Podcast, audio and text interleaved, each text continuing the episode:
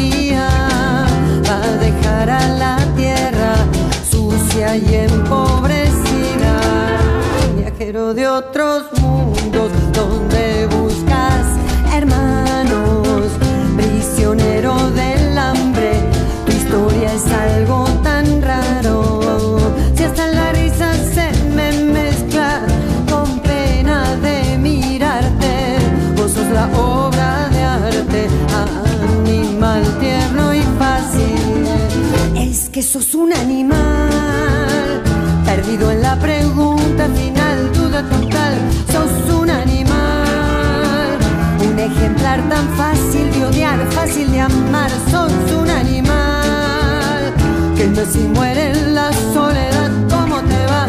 Sos un animal, esclavo de la necesidad. Te encuentro entre las sombras, la vida sigue y no te nombra. Tu calle y tu miseria, un poco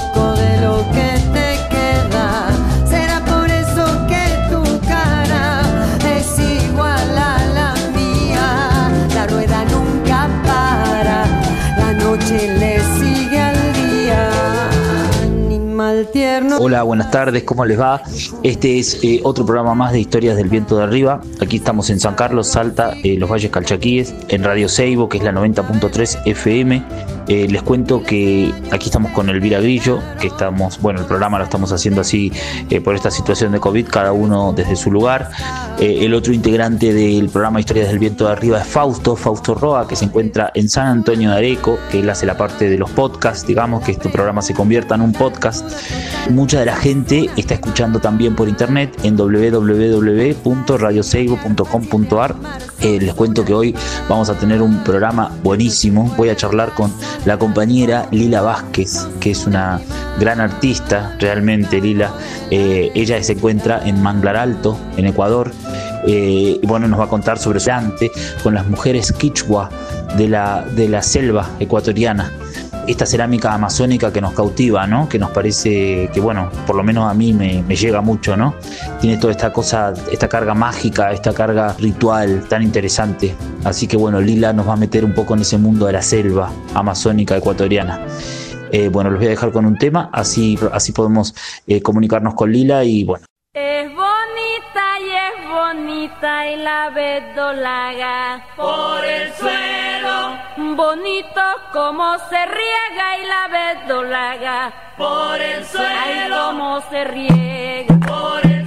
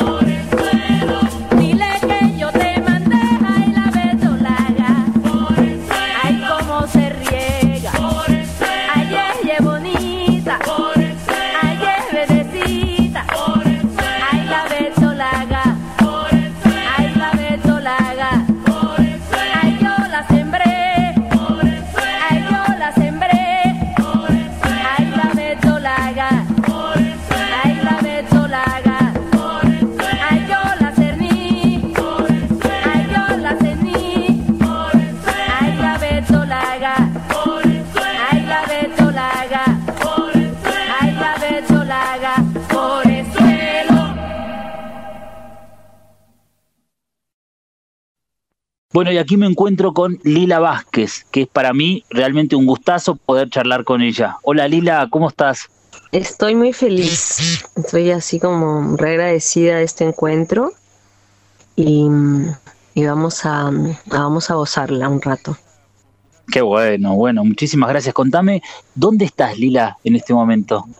En este momento estoy sentada mirando el mar rodeada de vegetación, con una vista privilegiada, mm. em, una garuita.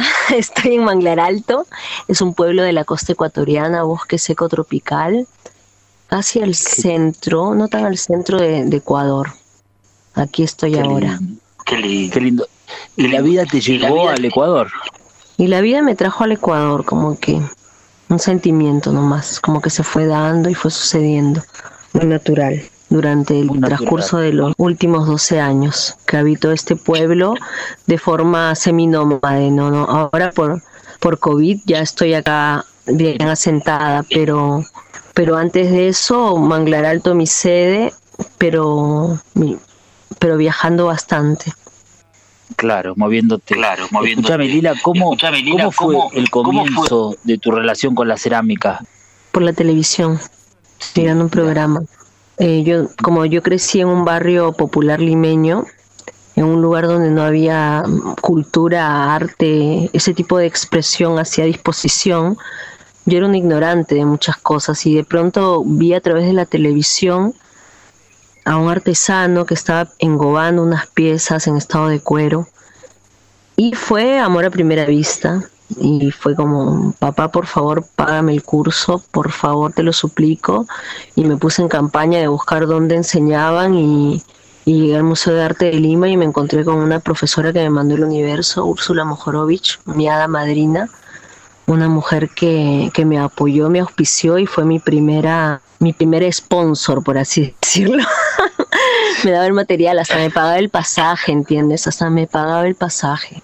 Me daba la arcilla, me daba todo, me cobijó. O sea, ella, gracias a esa maestra, yo pude perseverar en mi oficio. Y empecé a los 14 años, muy chica. Claro, mira vos. ¿Y, cómo, cómo fue esa relación? ¿Empezaste a, buscar una línea, digamos, dentro de tu trabajo, no? Porque es algo como muy marcado. tus piezas tienen una estética que son muy tuyas y que tienen que ver también con, una, con, con lo andino, ¿no? Con, con esta, esta herencia cultural que tiene Perú, que es sumamente vasta y rica. Como la cerámica, yo la empecé sin mayor eh, cuestionamiento. Solo la empecé como a a vivir de una manera muy natural. No, no había como un plan o una búsqueda muy como voy a hacer así precolombino, no, nada.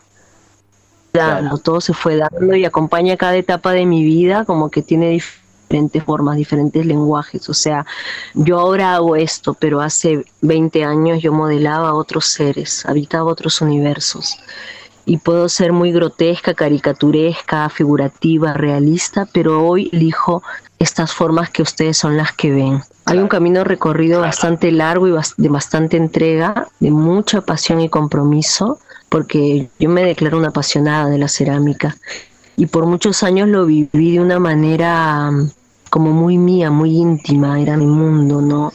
Y hoy siento el compromiso, el llamado a compartir, a inspirar a contagiar, a enseñar también lo que tengo para enseñar.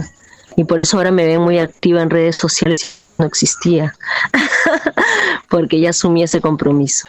¿Cómo, es, cómo, ¿Cómo llegaste a tomar contacto con las mujeres quichua de la selva amazónica y ecuatoriana, Lila?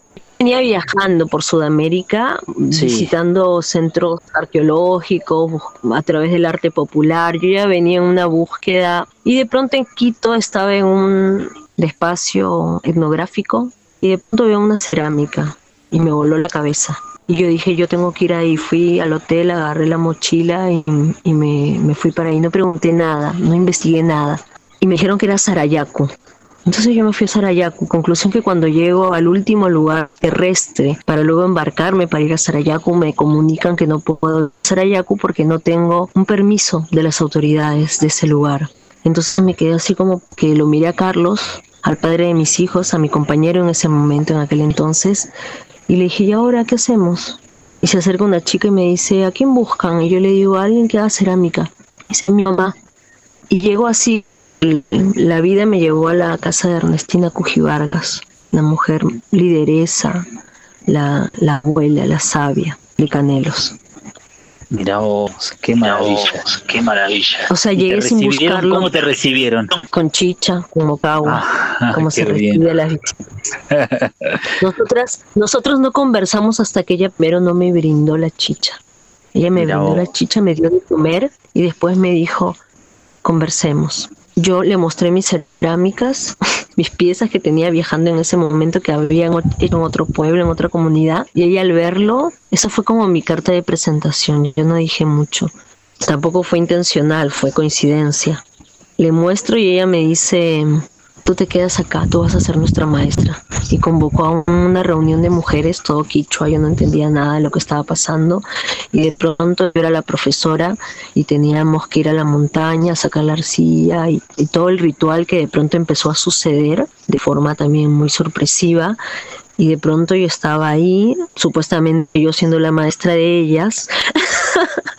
Increíble. Porque para mí ellas estaban siendo mis maestras todas. Así que fue un lindo intercambio y el inicio de, una relación que ya lleva alrededor de 10 años, 11, y de, mucha inspiración para mí y mm, empecé desde esa primera experiencia a vivir la cerámica desde un lugar más sagrado. Claro. Como que ellas me hicieron recordar. la cerámica en la comunidad quichua es, es algo hecho por mujeres. Es un saber femenino. Es un saber femenino. Que se transmite de generación en generación. Qué maravilla. Y el tipo de piezas que realizan son piezas utilitarias que tienen que ver con el uso cotidiano. Con el ritual cotidiano, con la fiesta, con la minga. Porque ahí la fiesta es protagónica, ellos celebran la vida, celebran todo el tiempo y, el acto de brindar es, es parte esencial de, de su ritual cotidiano. Entonces cuando ellos brindan en la mocagua, están honrando ese saber, esa tradición de la cerámica en su forma máxima. O sea, que alguien te recibe y te brinde una mocagua, es en ese contexto, en ese espacio ritual, algo muy sagrado, muy valioso. Todo llega, ¿no, Lila? Sí, todo llega. Llega así de forma muy mágica. Claro, y, el, y usaste la palabra ritual, que es algo tan importante también en estos tiempos, ¿no? Para las personas, para la gente, y que la cerámica nos dé esa posibilidad de, generar ritual, me parece extraordinario. Lo más extraordinario para mí de estar en Canelos es que el ritual es cotidiano. Eso, eso también fue como una cachetada a mi realidad, ¿no? Como darme cuenta del grado de desconexión en el que estaba en aquel momento en el que me encuentro muchas veces, cuando me olvido del de la vida como un acto sagrado. Y para ellos es así, porque el fuego está presente siempre. La cerámica es un acto, eh, un acto, una especie de meditación colectiva femenina que las enraiza, que las empodera, que las mantiene conectadas. Y, las conversaciones nocturnas en torno a la guayusa, en torno a los sueños, esa conexión profunda con la vida, con el todo. Entonces, para mí eso fue, fue como regresar a mis orígenes, porque yo vengo de un linaje andino amazónico y fue a través de la cerámica que yo voy buscando esos fragmentos de mi pasado espiritual. Justo viene el camión de la basura, nos va a musicalizar y, se va a demorar unos 15 minutos, unos 5 minutos. Queda extraordinario, no te preocupes. Escuchame una cosa, qué bueno esto que me estás contando, ¿eh? Y sabes que la memoria está presente, ¿no? La memoria, la huella está presente en, la cerámica y está presente en esta cerámica de, de ustedes y del grupo de las mujeres Quichua, ¿no? Hay una expresión que a mí me gusta mucho, que estoy leyendo acá sobre, sobre ellas, sobre la comunidad Quichua, que es tejer el barro. Es un tejido es un tejido. Y yo me, demoré algunos años como en, en entender la profundidad de ese acto, del tejer el barro. Para mí hay muchas cosas todavía que son, que son misterios, que son secretos, porque muchas de las, o sea, en realidad todo lo que gira en torno a la cerámica son secretos. Claro. Y, y yo tengo permiso de compartir o sea, Ernestina me ha dado permiso de que yo hable sobre su cerámica, pero solo lo que yo siento desde mi corazón. Entonces, eh, hay cosas que puedo contar y hay cosas que hay que vivirlas en presencia. Claro. Qué lindo, qué lindo todo lo que estás contando. Nos estás llevando por un ratito ahí a la selva ecuatoriana. Una maravilla. Y esta, esta cerámica de las mujeres quichua tiene eh, una, un, diseño, tiene una, calidad de diseño impresionante. O sea, estos diseños que ellas hacen están relacionados también, por ejemplo, con la toma de plantas sagradas o no tiene nada que ver, o viene de otro lado.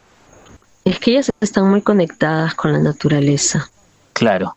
Entonces ya lo llevan en su esencia, ya lo llevan en su esencia, ellas no necesitan necesariamente tomar la planta para hacer cerámica, porque ellas ya manejan esa información, la tienen muy activa. Entonces, sus diseños, su geometría, es una geometría que yo siento, esto lo digo desde mi intuición, que está conectada al floripondio, al guantu, que es la planta que ellas toman, ¿no? Como como la planta de la conexión con la mujer. Claro, claro. Yo quisiera que vos me cuentes eh, cómo fue el, eh, o sea, me contaste sobre Ernestina, lideresa quichua, eh, ¿cómo fue esa transmisión que ella te dio? O sea, ellos te dieron la posibilidad de que vos también hagas cerámica con, como hacen ellos, digamos, que puedas incursionar un poco en esos diseños, en esos dibujos, eh, ¿cómo, ¿Cómo fue eso? O sea, me gustaría que, si querés, me cuentes el, el, camino ese que recorriste, que estás recorriendo, y que hagamos el paso a paso, si querés, de una pieza, ¿no? De, desde el hacer hasta el horneado. Así para ver cómo, cómo se transita el, el proceso cerámico en, en esa parte de, de nuestra Avia Yala. Uy, es que ahí nos vamos de viaje, es, Nos vamos de viaje, nos vamos de viaje. es mucho, es mucho Ah, o sea, yo te digo que hay muchas cosas que me siguen tomando por sorpresa, que siguen siendo enigmáticas, porque la, la transmisión es a través del acto creativo, no es a través de la palabra. Me acuerdo cuando yo llegué por primera vez, quería saberlo todo, estaba muy ansiosa, estaba desesperada. Entonces en mi ansiedad les preguntaba cosas, quería respuestas y ellas no me decían nada. Luego me fui enterando que era porque son secretos. Claro. Y, y ahí me y ahí empecé a, bajar la voz y la ansiedad y empecé a, compartir desde el silencio, desde el hacer. Y desde ahí fue como que Ernestina me abrió, me, me, dio permiso. Ella me, como que me permitió acceder porque sintió que había que no había mentira en mis palabras, que no había que no había falsedad, porque ellas lidian con ese con, con organización de fundación de gente que viene a ayudarlas y que bueno mm, muchas veces no es así. Entonces, después como que ella me compartimos y me, me conoció, ella me permite conectarme con la cerámica como lo hacen ellas. Y me dijo un día, ahora vas a empezar a soñar. Y como que yo no entendí muy bien qué significaba eso. Luego me di cuenta como que ahí ella me estaba transmitiendo su saber de una manera muy sutil. es muy, muy loco. Es muy loco todo esto y me parece hasta loquísimo estar hablándolo esto en la radio. Sí. siento que es algo muy íntimo, muy íntimo, muy íntimo. Gracias, gracias, gracias por compartirlo con nosotros. Está buenísimo lo que decís, porque esto hace también que podamos conocer y valorar la cerámica que tenemos, ¿no? Que es una, una cosa increíble. O sea, estamos hablando de lo onírico, de la magia, de cosas que, que no se ven, ¿no? Y que se sienten, se perciben. Es extraordinario, Lila. Sí, es, es maravilloso. La cerámica quichua guarda enclaves femeninas, códigos sagrados, mensajes, o sea, ellas hablan con el cosmos a través de sus diseños. Y, claro. y eso es importantísimo darlo a conocer. Claro, claro que sí, sí. Lila, mira, vamos a pasar eh, una canción y continuamos hablando en un segundo, ¿sí? Dale. Dale, gracias.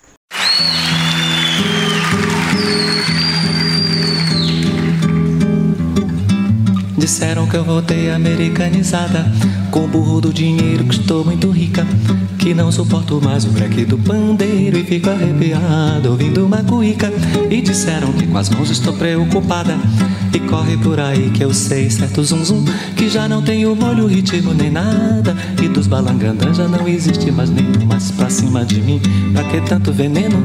Eu posso lá ficar americanizada. Eu que nasci com samba e vivo no sereno Topando a noite inteira a velha batucada Nas rodas de malandro minhas preferidas. Eu digo mesmo eu te amo e nunca I love you. Enquanto houver Brasil, na hora das comidas Eu sou do camarão ensopadinho com chuchu.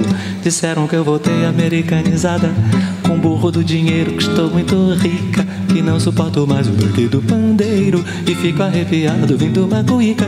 E disseram que com as mãos estou preocupada corre por aí que eu sei certo zum zum Que já não tenho molho, ritmo nem nada. E dos balangandãs já não existe mais nenhum mais pra cima de mim. Pra que tanto veneno? Eu posso lá ficar americanizada. Eu que nasci com samba e vivo no sereno Topando a noite inteira a velha batucada.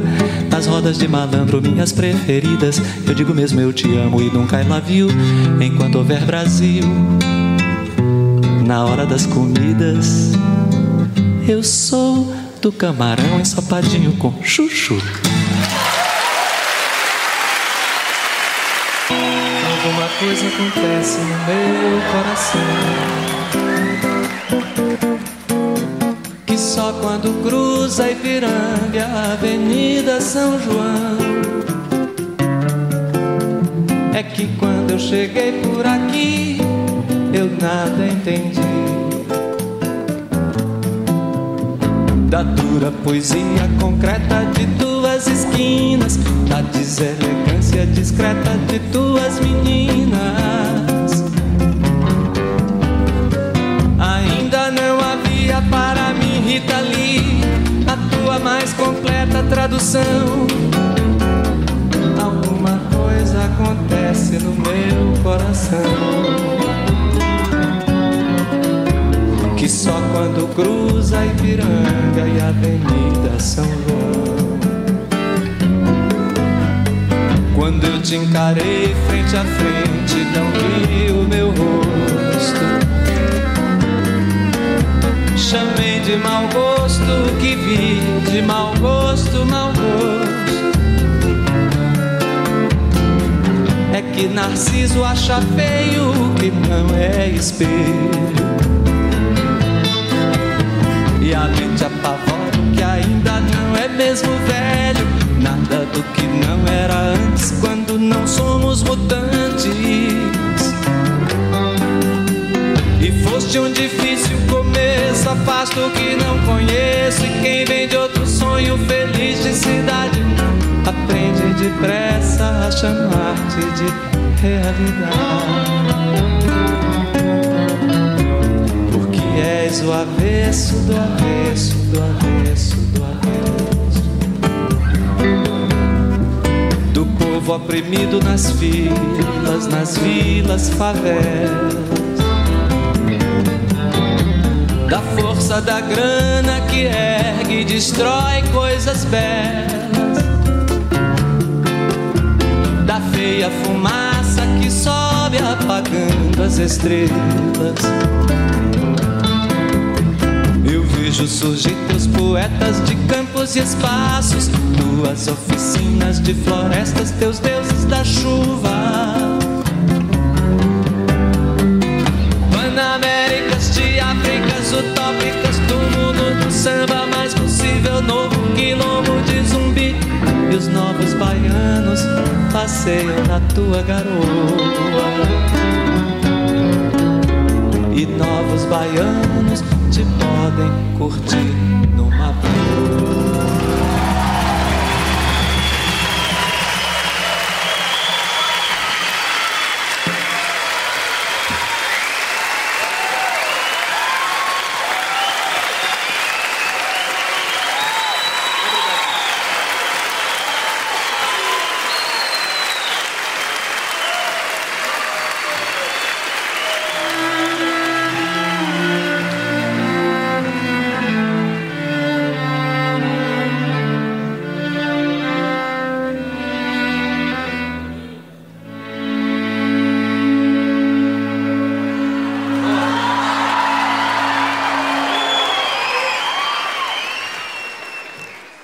Bueno, acá continuamos charlando con Lila.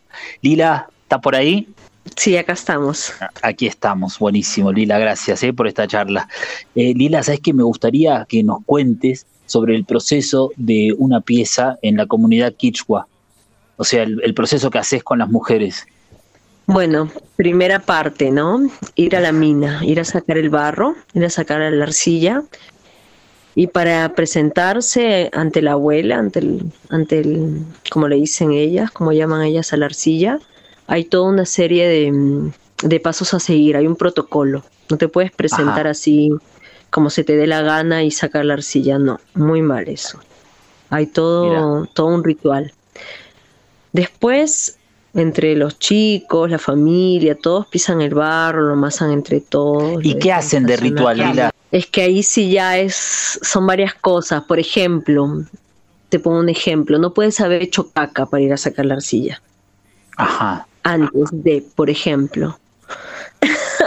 Claro, mira. En algunos pueblos, en algunos pueblos es, por ejemplo, no puedes estar menstruando tampoco, porque después el resultado de la obra eh, se, o quiebra o se parte o, la arcilla no. También el, la luna que vas, como que hay parte, eso ya mm, una conexión con todo, ¿no?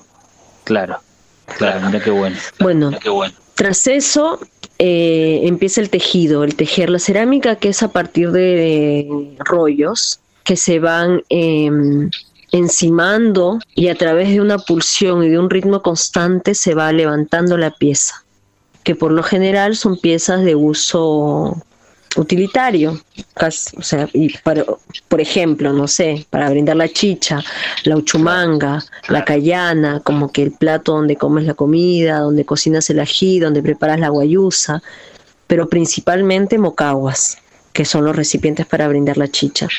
Y después de tejer la pieza y todo el proceso constructivo que es manual, con técnicas primitivas y rudimentarias, eh, se, prosigue a pintar la pieza, engobarla eh, y se utilizan los colores rojo, negro y blanco a través de toda una serie de diseños, de geometrías. Y muchas veces en las piezas hay un trabajo en equipo, ¿no? Empieza la madre, continúa la hija, la otra hija, una pule, otra bruñe, eh, ah, entre todas queman.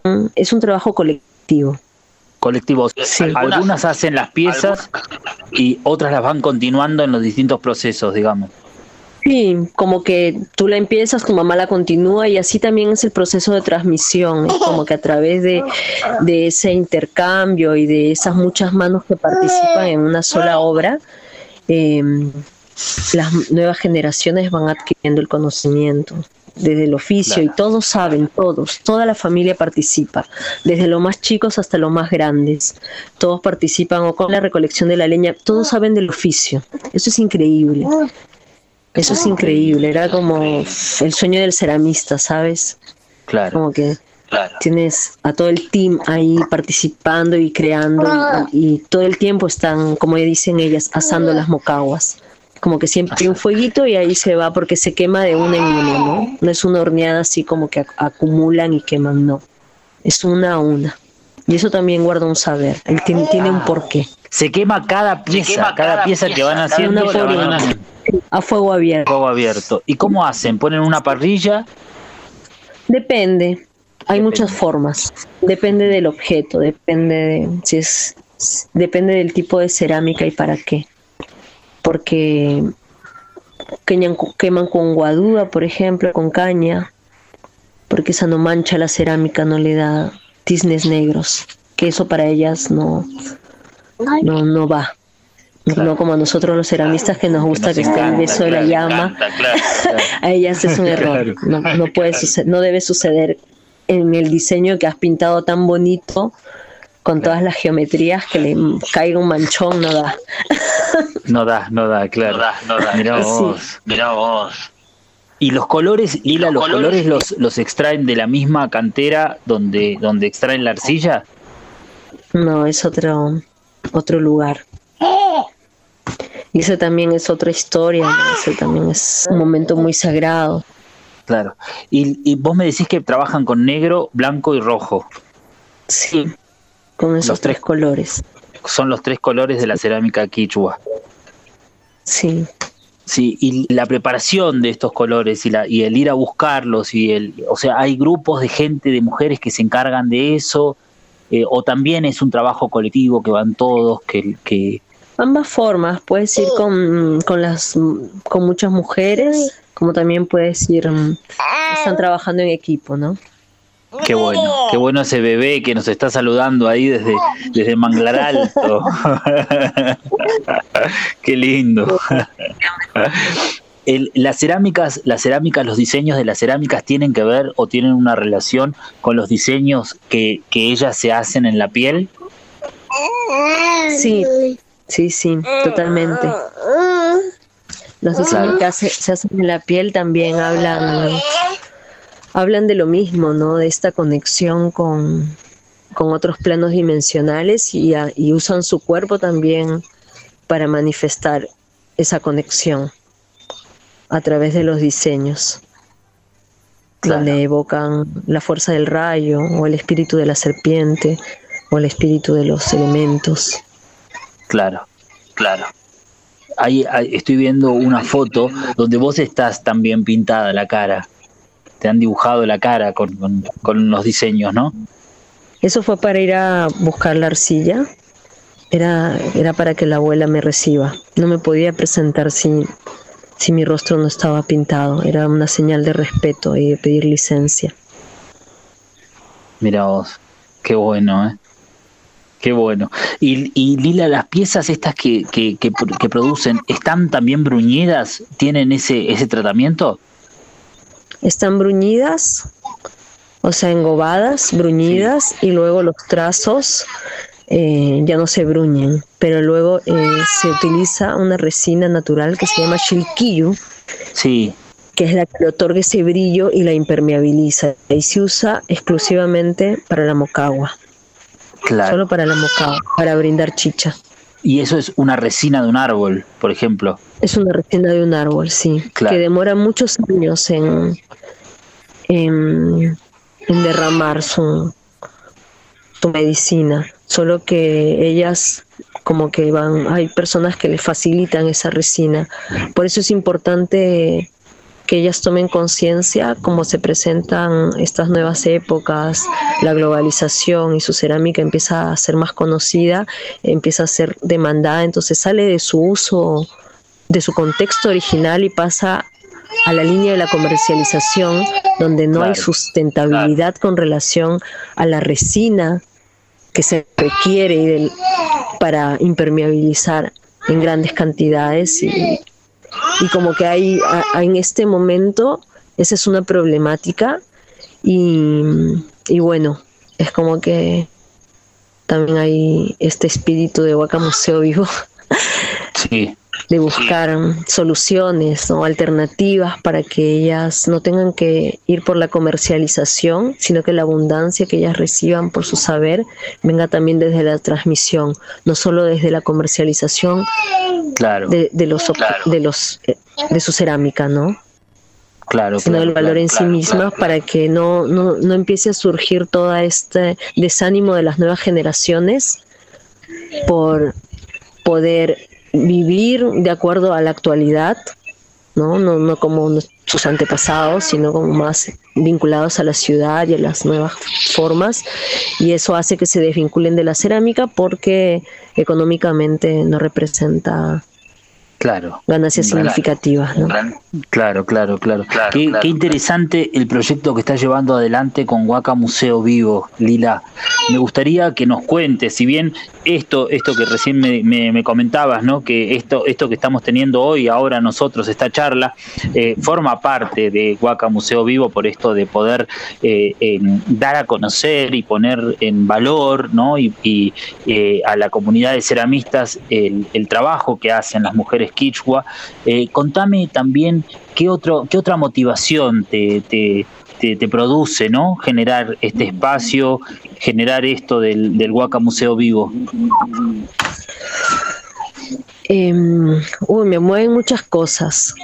Primero porque siento la necesidad de poder em, compartir la experiencia y eso me pide un espacio físico y también una plataforma virtual para poder compartir eh, lo que tengo para compartir. Y también para hacer un puente, para poder eh, dar a conocer, visibilizar este, el trabajo de las comunidades alfareras de la Vía Yala. Y somos un equipo, Huaca Museo es un equipo está conformado por Esperanza Hidalgo, que ella es comunicadora. Eh, como yo no conozco mucho de estos términos, el otro día me lo dijo multidimensional o algo así. es que ella hace muchas cosas. Ella hace muchas cosas. ¿Entiendes? Como desde su, su forma de comunicar tiene varias formas. Y ella es cofundadora del Museo del Mundo que es un museo de arte popular. Entonces nos hemos fusionado, ella desde su experiencia y, de todo lo que tiene para aportar con su museo del, mundo de arte popular, y viene como a, dar respaldo a Huaca Museo Vivo, que es un espacio que está formándose y que está haciendo, empezando a ser una realidad. Entonces, eh, eso, somos un equipo. Y bueno, y yo que soy la, fundadora y sostenedora del proyecto. Y, bueno, y estamos abiertos a, tener muchos aliados eh, y que empecemos a hacer una comunidad. Que Vaca Museo empiece a ser una comunidad. Genial, genial, genial. En nosotros ya encontraste aliados, ¿eh? Esa, vamos. no, me parece extraordinario el trabajo este, dar, dar, dar a conocer lo, que, lo que se produce en Ecuador, en, en, la selva que tiene tanto que ver con nosotros, ¿no? Esto que hablamos siempre de el lenguaje latinoamericano, ¿no? Esta, esto de que, que, bueno, que es nuestro, que nos pertenece también, de algún, de algún modo, de alguna manera. Sí, también Guaca Museo Vivo es un espacio para crear y para compartir lo creado. Es como que es un espacio donde voy a enseñar y, vamos a enseñar a algunos ceramistas en diferentes momentos, entonces es un lugar para la transmisión y para poder aprender esto de lo que estamos hablando, ¿no? Un espacio donde pucha digas, bueno, no me puedo meter en la selva porque todavía no estoy preparado psicológica y emocionalmente, pero bueno, puedo ir a un lugar que, está en conexión con la naturaleza y donde voy a aprender cosas muy lindas, muy valiosas y después esas personas van a ser multiplicadoras. Y eso está bueno también. Claro, claro, es fundamental. Claro, Está muy bueno, muy, muy bueno este trabajo que estás haciendo, Lila. Y, eso no es todo, Sí, contame, contame es un lugar de exposición donde tú puedas venir a ver la cerámica de los pueblos que, vamos presentando en, en Huaca Museo Vivo, Instagram, en redes sociales. O sea, eso que tú ves a través de una pantalla puedas venir acá y verlo y contemplarlo de una manera más cercana, no como un museo tradicional que, te distancia un vidrio, sino claro, de un contacto más profundo. Vivo, vivencial. Vivo, vivencial. Vivo, sí. Qué genial. Y contame el Huaca. ¿Qué, qué, qué es Huaca? ¿Qué significa Huaca? Para nuestros abuelos andinos, Huaca es un, eh, un espacio sagrado, un lugar de, de, poder, un lugar para rezarle a, a, lo divino, a la naturaleza, a la Pachamama, a los cuatro elementos, un lugar de conexión. Eso es Huaca. Claro, qué bueno, qué importante, ¿no? Agradecer, rezar, ofrendar, Sí, como la invitación es a vivir la cerámica desde, desde el lugar que, que lo viven nuestros antepasados y los pueblos eh, los pueblos originarios no los pueblos donde está vivo y donde no se han olvidado nosotros nos hemos olvidado y estamos recordando como era y como es. Como era y como es. Como es, sí. Como es. ¿Qué te iba a decir, Lila? ¿Hoy tu producción está ligada a la producción de las mujeres quichua o estás haciendo una línea eh, distinta? ¿Qué es lo que estás produciendo hoy? ¿Qué es lo que estás eh, haciendo? Hoy, hoy, ya, o sea, anoche que estaba haciendo callanas. callanas son unos platos, unos recipientes para comer tu arroz con tu menestra, no sé, para comer la comida. Y eso también fue algo que me dijo Ernestina una vez, me dijo, Lila, tú mucho has abusado de las figuras, como yo hago mucho figurativo. Sí. Y ella me dijo, tú mucho abusado. Tienes que ponerte a hacer las cosas para brindar la comida y para darle de comer a tus hijos.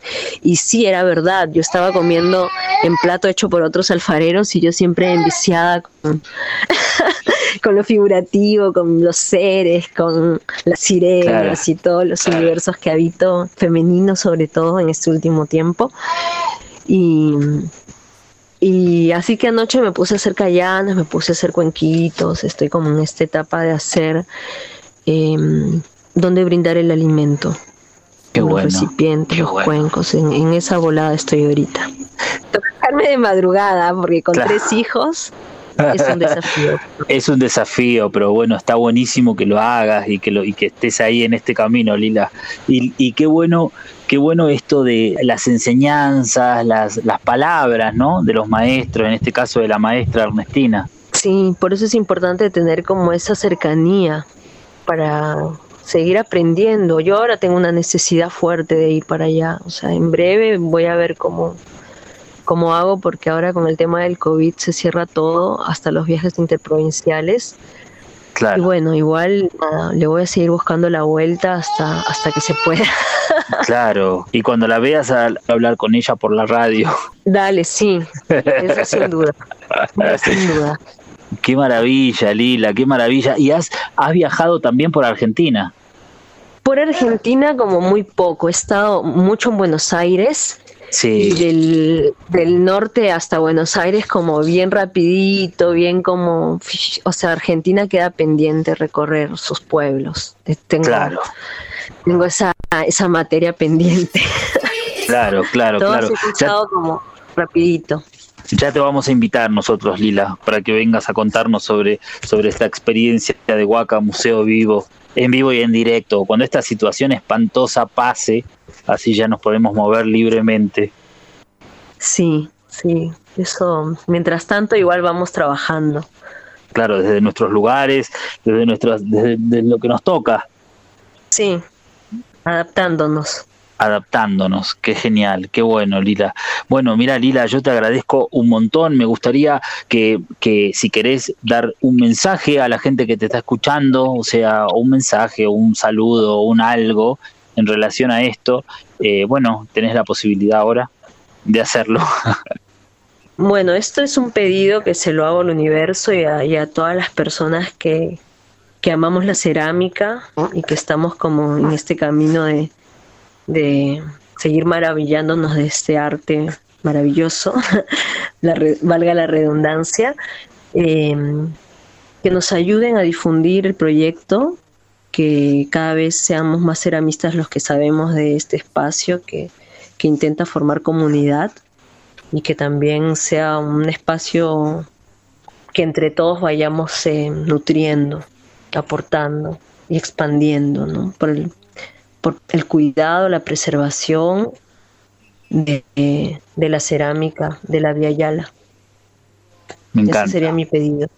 Buenísimo, buenísimo, genial. Muchísimas gracias, Lila, por esta charla que hemos tenido. Es un placer y un gustazo enorme para mí poder generar un vínculo con vos y bueno, y que esto, esto continúe. Así que eh, acá siempre es la Via Yala porque nos parece fundamental, o sea, nos parece que es el lugar de, de, partida y el lugar de llegada también. Porque bueno, es esto, ¿no? Hay tanta cantidad de mundos dentro de la cerámica, ¿o no? Y más, y más en esto, todo esto que vos contaste, lo onírico, lo, lo, la- la- los rituales, la cosa de los permisos, viste, como tanto por indagar, por buscar, por recorrer todavía. Sí, que algo que, que parece evidente y parece obvio, pero de lo que nos hemos desconectado o de lo que nos desconectaron con la colonización. Sí, sí, de una, definitivamente. Eh, bueno, te mando un abrazo enorme, Lila. Muchísimas gracias por esta charla. ¿eh? Muchas gracias, un placer, lo disfruté un montón y muy agradecida. Gracias. Lila. Chau. Bueno, hemos tenido un programa buenísimo acá con Lila. eh, así que, bueno, una alegría. Ahí nos quedamos con esa sensación selvática presente, ¿no? Qué bueno. Muchísimas gracias a todos por escuchar. Les cuento que en el programa escuchamos eh, un tema de Caetano Veloso. eh, eh, comenzamos con un tema de Totola Momposina y vamos a terminar con por seguir eh, de Raúl Carnota, interpretado por Don Olimpio. Un abrazo y nos escuchamos la semana siguiente. Gracias.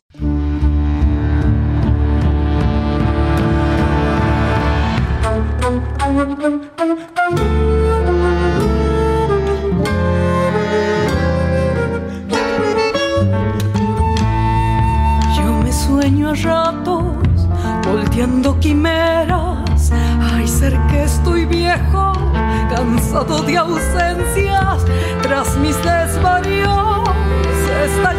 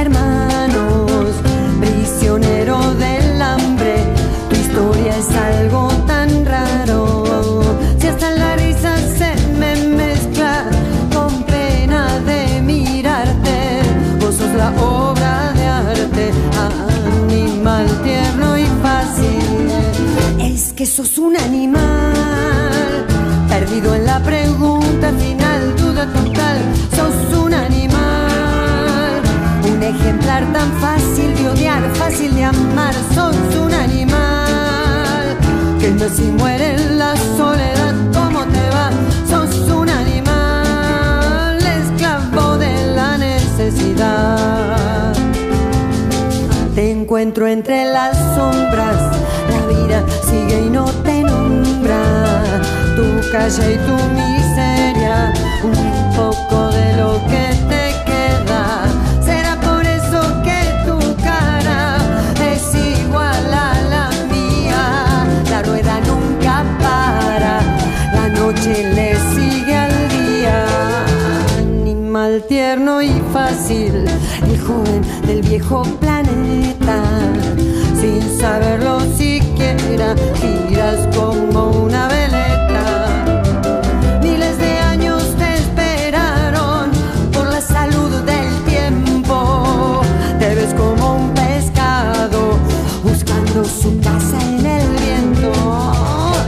sos un animal. Perdido en la pregunta final, duda total, sos un animal. Un ejemplar tan fácil de odiar, fácil de amar, sos un animal. Que no se muere.